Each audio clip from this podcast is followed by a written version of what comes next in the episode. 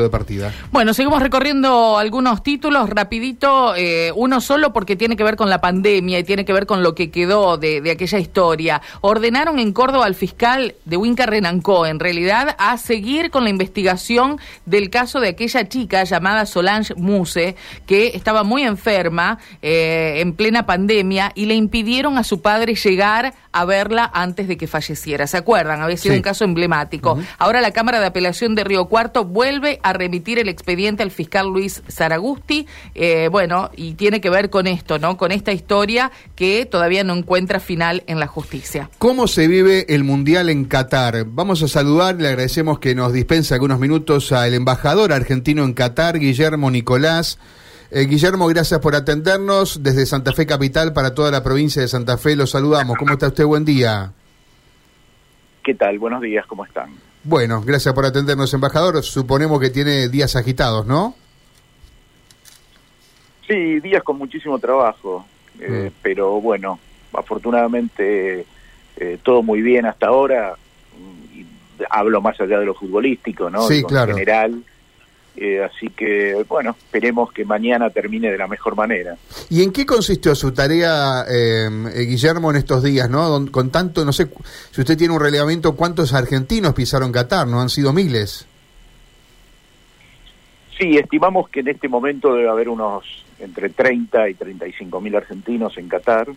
Eh, siempre es difícil saber el número exacto porque hay eh, hay muchos eh, compatriotas que viajan con pasaportes de otros países, ¿no? Que tienen doble nacionalidad, así se, se complica, ¿no? La, estadística. Pero bueno, eh, estimamos que ese número es, bastante aproximado a la realidad. bueno, el trabajo en la embajada empezó, por supuesto, mm, varios días antes de que inicie el mundial. En realidad diría que varios meses, ¿no? Pero el trabajo fuerte, específico, alrededor del 10 de noviembre, ya con la llegada de los primeros argentinos. Eh, y bueno, esencialmente consistió en tratar de solucionar todos aquellos problemas que pudieran ir eh, surgiendo ¿no? a los, a los eh, ciudadanos argentinos, eh, tanto para, para llegar hasta Doha como durante su estadía aquí, ¿no? para bueno asegurarles que tengan la, la, mejor estadía posible mm. y, y, sin, sin problemas. Correcto. Siempre se habló antes del Mundial de Qatar de las costumbres distintas, de lo recio que eran con las transgresiones a la ley, que no se podía tomar alcohol. Eh, ¿Algo de todo eso se vio? ¿Trajo problemas, eh, Guillermo? No, no, finalmente eh, la verdad es que todo fue saliendo muy bien. Yo creo que se dieron dos este, cuestiones no principales. Por un lado, la mayoría de la gente, voy a hablar de los argentinos porque es con, quienes me tocó interactuar, ¿no? pero entiendo que puede ser aplicado a cualquier otra persona que viajó a Qatar en este durante el mundial.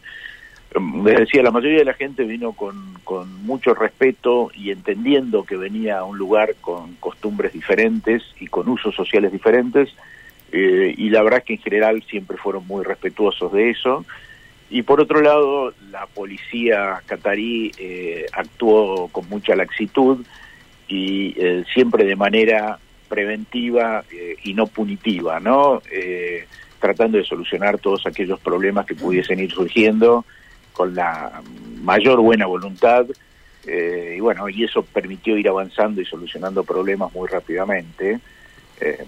en síntesis, lo que la policía hizo fue dedicarse a, no, a repeler aquellos actos que pueden ser considerados delitos en cualquier lugar del mundo, como digo, riñas callejeras, robos, etcétera, pero nunca eh, interviniendo en, en, otras cuestiones menores.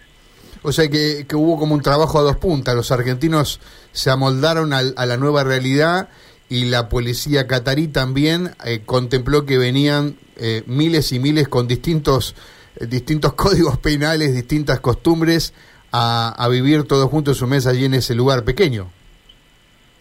Exactamente exactamente. Yo creo que se dieron una conjunción de, factores eh, que determinaron que, eh, que el mundial, la verdad, que fuese eh, fuese un éxito, ¿no? Aquí y este, y que precisamente se evitaran muchísimos problemas, ¿no? Que como que presumíamos podrían ocurrir antes de que comenzara la Copa del Mundo.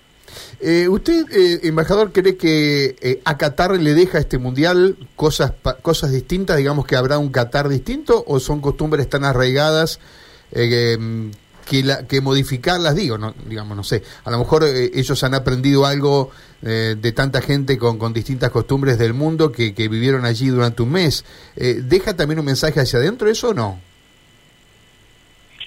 Es muy probable que deje algún mensaje, digo, probablemente eh, eh, muchos cataríes eh, ya ahora piensen que, que tener una costumbre diferente y que hacer un ruido o cantar o gritar no necesariamente significa una falta de respeto. Que posiblemente lo hayan pensado, no, no, no, no, no estoy juzgando en ese sentido, pero, pero yo creo que ahora pudieron demostrar en su propio país que, o ver en su propio país, que el intercambio cultural eh, generalmente es, siempre mucho más positivo que, negativo. Eh, ahora, si eso puede después eh, no repercutir en eventuales cambios, es muy difícil decirlo, yo particularmente creo que no, mm. pero, pero bueno, a partir de ahora también Qatar yo creo que va a también tener que replantear un poco sus objetivos, ¿no?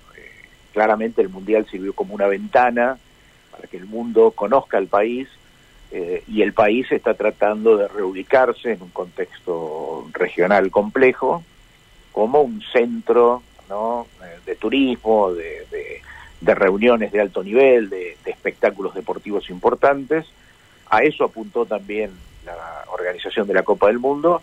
Y bueno, y ahora deberán adaptarse ¿no? a esa nueva realidad y ver cómo se, se van manejando para precisamente conseguir esos objetivos.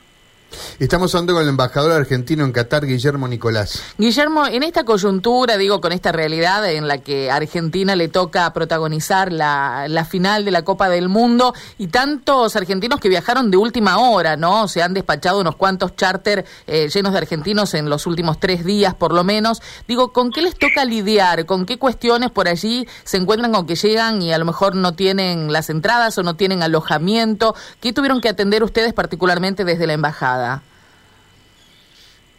Bueno, hubo múltiples consultas, ¿no? Desde eh, los inconvenientes para lograr la aprobación de la Haya Card, que ocurrió eh, muchísimas veces, ¿no? Y yo creo que fue el tema más, más complejo y recurrente. Eso es antes de partir, ¿no es cierto?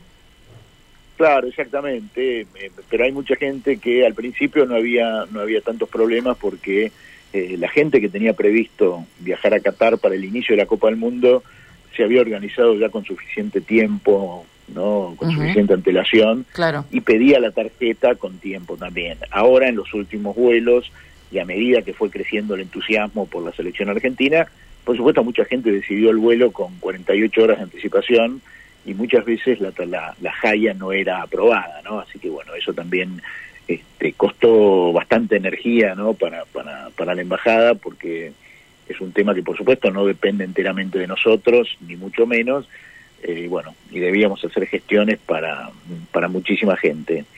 Eh, el tema del alojamiento fue en algunos momentos complicado, eh, en algún punto porque no había, después porque hubo problemas con las renovaciones de los de los alquileres ya pactados, ¿no? también también hubo varios, varios casos y después los habituales, ¿no? En, habituales temas consulares, eh, pérdida de documentación, emergencias médicas, eh, documentos varios, eh, este, bueno, en general esos son más o menos no los este, robos que pueden haber sufrido algunos argentinos, pero en, general eran esos y por supuesto atender a muchísima gente con con muchas consultas. la verdad es que estoy muy conforme, muy contento con el trabajo realizado fue muy intenso y, realmente no hemos tenido problemas graves, así que por ese lado eh, me, siento muy muy conforme, no muy satisfecho. Bueno, nosotros nos habíamos enterado cuando usted mencionaba los robos, recién recordaba de una periodista y porque, bueno, eh, trascendió a partir de, su actividad y demás, pero fueron muchos estos casos, no, no se ha conocido demasiado, ¿no? Pareciera que no. No, hubo algunos y después hubo pérdidas de de, este, de, sobre todo de mochilas, ¿no? En algunos medios de transporte, que en algunos casos se podían recuperar, en varios otros no. eh, pero en general ninguno fue robo con violencia, ¿no? En general era, era eh, pundeos, ¿no? O, o, pérdidas de abandonos, digo, olvidos de documentación o de, o de seres personales en algún medio de transporte que después no se recuperaban, eh, pero en ningún caso significó violencia física contra los ciudadanos argentinos. Claro, claro. ¿Va a estar mañana en la cancha? sí, voy a estar mañana en la cancha. Bueno, lo envidiamos un poquito, como a tantos, ¿no? Eh, me imagino que como embajador, eh, no, sé cuánto de cuántos años es su carrera. ¿Usted es de Buenos Aires, Guillermo?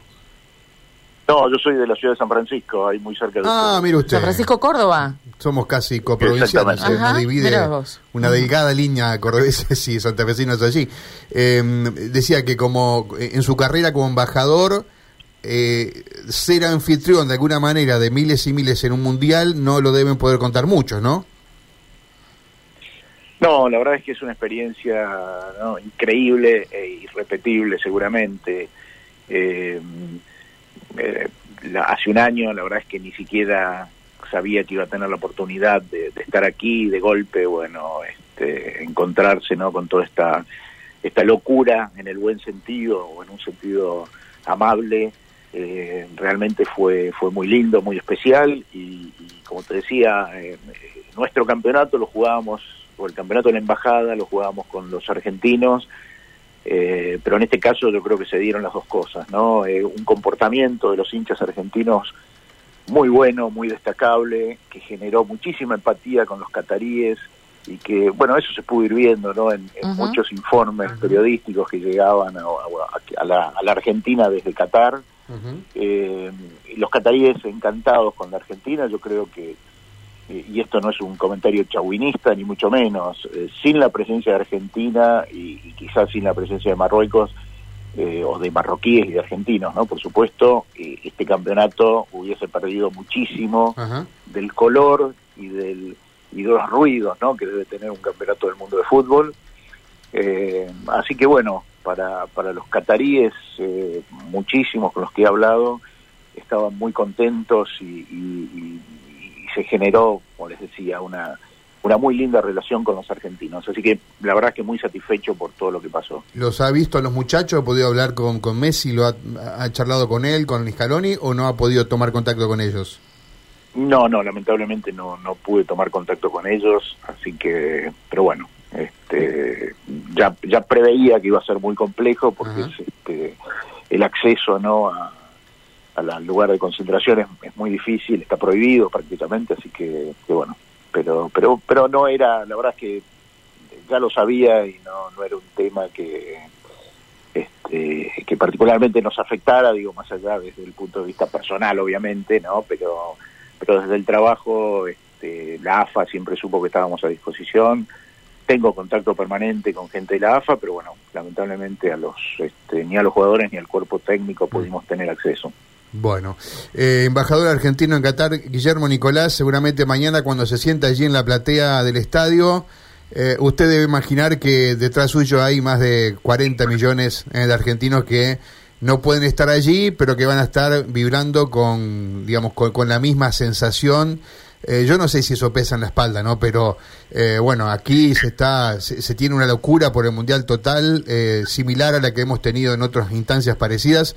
Pero bueno, cada argentino que se siente en el estadio, seguramente detrás de, de, esa, de esa platea habrá millones y millones que lo estarán de alguna manera acompañando. Así que le, le agradecemos estos minutos, muy amable, además amable en el sentido que ha atendido también a tantos argentinos allí.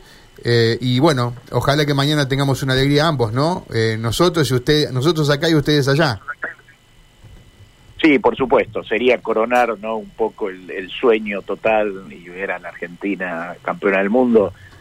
La verdad es que por mi edad ya, la he visto, ¿no? En el 78 y en el 86, pero pero bueno, ojalá se dé una tercera vez para bueno, para tanta gente, para tanta gente joven que quizás no, no pudo verlo, pero sobre todo para una para una selección argentina y para un jugador como, como Leonel Messi, que creo que, que bueno, que, que, muchísima gente en el mundo está deseando que Argentina gane el título este, por él. Así que ojalá se dé. ¿eh? Y, muchísimas gracias por el llamado. Gracias, embajador, muy amable. el embajador argentino en Qatar, Guillermo Nicolás.